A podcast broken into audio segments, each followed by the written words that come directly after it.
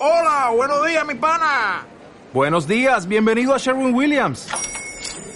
¡Ey! ¿Qué onda, compadre? ¿Qué onda? Ya tengo lista la pintura que ordenaste en el ProPlus app. Con más de 6.000 representantes en nuestras tiendas listos para atenderte en tu idioma y beneficios para contratistas que encontrarás en aliadopro.com. En Sherwin Williams somos el aliado del PRO.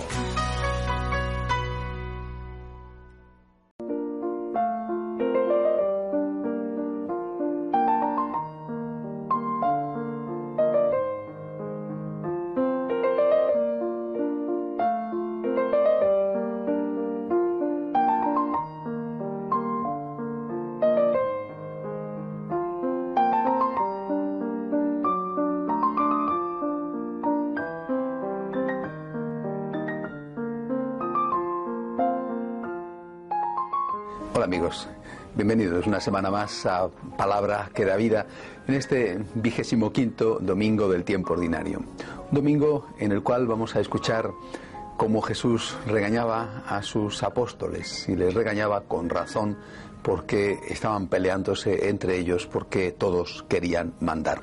Veamos qué es lo que nos dice el Evangelio. Llegaron a Cafarnaúm y una vez en casa les preguntó, ¿De qué discutíais por el camino? Ellos no contestaron, pues por el camino habían discutido quién era el más importante. Jesús se sentó, llamó a los doce y les dijo, quien quiera ser el primero, que sea el último de todos y el servidor de todos. Así nos lo cuenta San Marcos. Quien quiera ser el primero, que sea el servidor de todos. Eso fue lo que hizo Jesús. Más adelante en aquella escena eh, memorable, inolvidable de la última cena, le veremos a él eh, poniéndose una toalla eh, en la cintura y lavando los pies a los propios apóstoles. Y lo hace de forma deliberada y, y, lo dice, lo mismo que yo he hecho, quiero que vosotros hagáis. El que quiera ser el primero, que sea el servidor de todos. Es otra manera de entender la primacía, es otra manera de entender el mando entender el mando y la primacía como servicio, es decir, como una manifestación de amor. Pero no ocurre así en el mundo, al contrario, lo que todos estamos experimentando todos los días, y probablemente desde siempre, no es una cuestión de esta última época, es que la gente aspira a mandar para ser servida.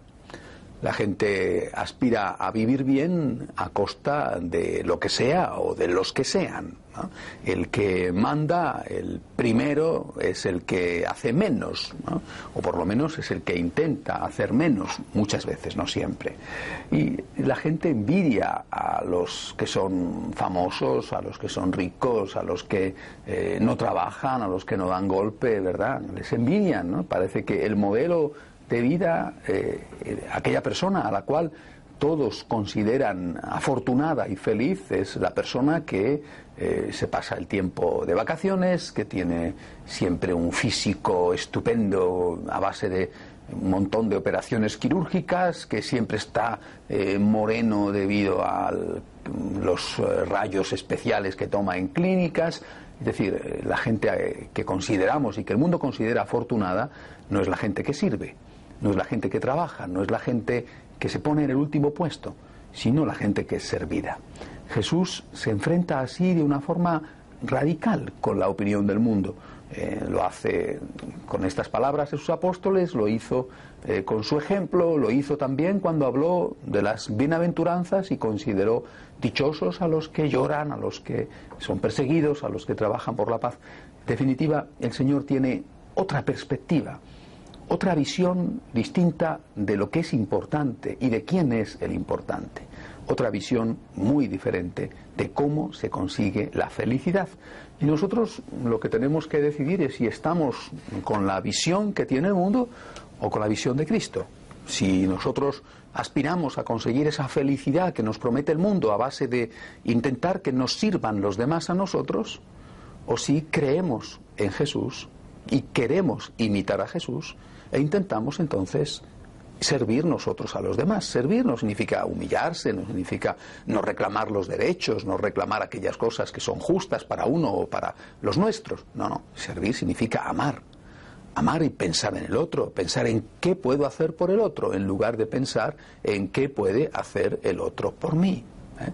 Recuerdo una frase de el que fuera presidente de Estados Unidos, Kennedy, en un discurso famoso a la nación americana, cuando dijo que quizá había llegado la hora de dejar de preguntarse qué puede hacer mi país por mí para empezar a preguntarse qué puedo hacer yo por mi país. Pues yo creo que algo así. ¿Qué puedo hacer yo por los demás? ¿Qué puedo hacer yo por Jesús? En lugar de preguntarme continuamente qué pueden hacer los demás por mí. Yo quiero ser el primero, pero quiero ser el primero como Jesús, en el amor, en el servicio. Hasta la semana que viene, si Dios quiere.